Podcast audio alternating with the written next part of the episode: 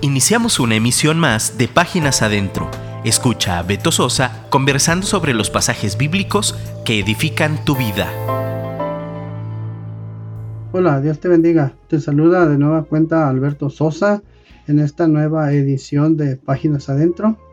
Agradezco el favor de tu atención. Ya sabes, pláticas informales sobre asuntos de la vida diaria con un enfoque bíblico y un llamado a la acción. Y en esta oportunidad y con permiso del productor te voy a hacer un comercial. Eh, nuestro productor, precisamente el amigo y hermano querido Gerson Esquivel, dirige una estación radiofónica llamada Afirma Radio. Esa estación está dirigida a público, digamos, no cristiano, a gente que no va a ninguna iglesia.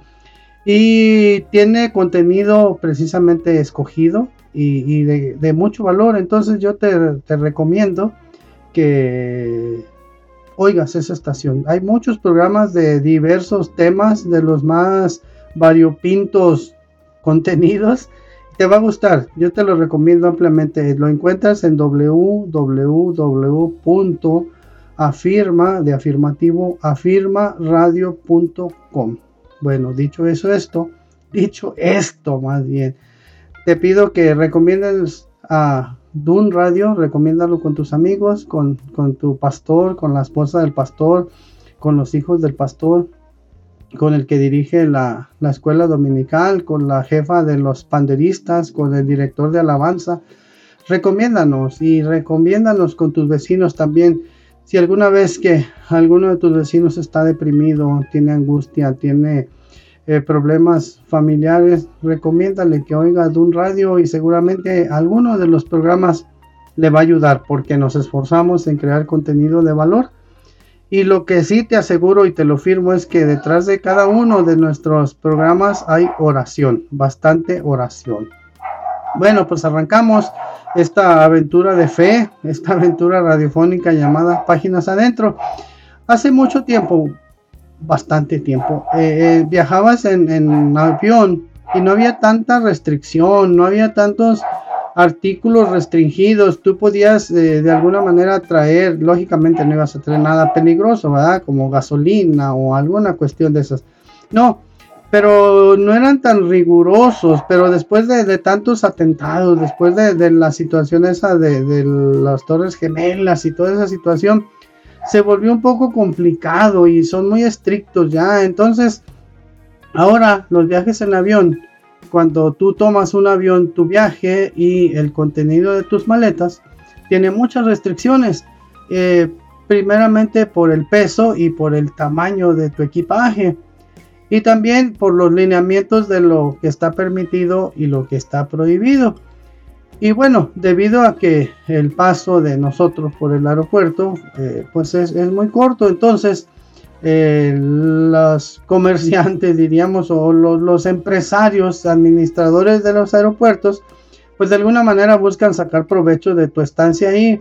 Y se las eh, arreglan para hacerte pasar por una zona de comercios. Es la única manera de llegar a, a tomar tu vuelo, zona de comercios y en esa zona de comercios procuran ofertarte toda, toda clase de mercancías que eh, no necesariamente así, pero te hacen creer que las requieres, que las necesitas. Y te ponen unos anuncios de super oferta o te dicen que están supuestamente libres de impuestos. Resulta que también se ha complicado eh, la cuestión de la puntualidad de los vuelos, la puntualidad de los aviones y, de repente llegas y que su vuelo está demorado tres horas ahí esperando y bueno, a veces hay que, pues ya qué haces, ¿no? Ya está comprado el boleto, ya, ya no puedes hacer otra cosa. Entonces, más que aguantar. Y entonces, si, si te queda tiempo libre, a veces es mucho tiempo libre antes de abordar el avión, pues en estas tiendas tienes la oportunidad de entrar y, revisar la mercancía, pasar el tiempo, entretenerte mientras esperas.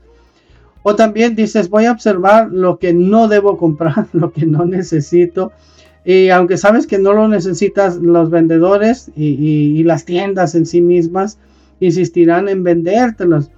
Y también es interesante ver que entre toda la mercancía que tienen ahí, hay artículos que ellos, ellos de antemano saben que están restringidas y te, eh, ¿cómo te, eh, mueven o te coaccionan, esa es la palabra, te coaccionan a comprarlos y a que los lleves contigo. Eh, pero ellos saben perfectamente, sabe que en el siguiente vuelo, en la siguiente conexión, es muy posible que te los quite, que te los decomisen. Dice la restricción o los lineamientos dicen que en cuestión de líquidos solamente puedes traer contigo envases de hasta 100 mililitros y no más que eso. Y fíjate que a mí me pasó una vez, eh, yo llevaba enjuague bucal, un frasco grande, me lo quitaron. Llevaba espuma para rasurar y también me la quitaron. Y por más que le alegué, me dijo, no, señor, no la puede pasar. Y bueno, también, eh, si en estas tiendas compras algún perfume, compras un gel, en las tiendas estas de última espera, bueno, tienen al menos, al menos tienen la precaución de entregarte los sellados y encintados y en una bolsa y así deben permanecer. No debes abrirlos hasta tu destino. Sin embargo, eh, mucha gente compra, ya sea por ignorancia o ya sea por la esperanza, creyendo que a lo mejor no lo revisan en la siguiente parada, pero me ha tocado ver cómo con tristeza la gente ve que les decomisan sus artículos y luchan y luchan por recuperarlos, pero le dicen simplemente no está permitido volar con ella. Y bueno, pues te aguantas, ¿no? y bueno, la vida, los vuelos en avión y la vida se parecen mucho. Sabemos, a pesar de que sabemos que solo es un asunto de tránsito, de pasada, y que estaremos allí unas cuantas horas, muchos se sienten como en su casa y quisieran gozar allí como si fuera para siempre. Y aún sabiendo que al volar no podrán llevarse consigo todo lo que adquirieron, ah, insisten en aferrarse a ello. Y a la hora de enfrentar la revisión, pelean, aunque tendrán que terminar soltándolo para poder salir. Te pregunto, ¿Sabías que nada, nada, absolutamente nada de lo que compres aquí podrás llevarlo cuando partas? Bueno, hay que estar preparados. Ya sabes que después de esta vida viene otra, eh, ya sea eh, en paz o, en, angustia. Nosotros decidimos, pero el boleto ya está pagado. El Señor Jesucristo ya pagó.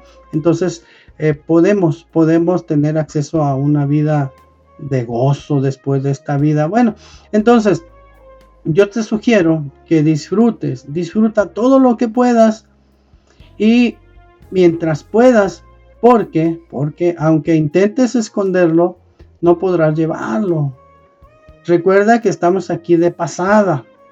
Esta no es tu casa. Recuérdalo y repítete seguido. Esta no es tu casa.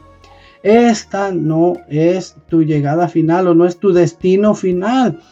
Por eso en los aeropuertos y en las estaciones de autobuses, a todos los que estamos ahí cuando estamos nos llaman pasajeros.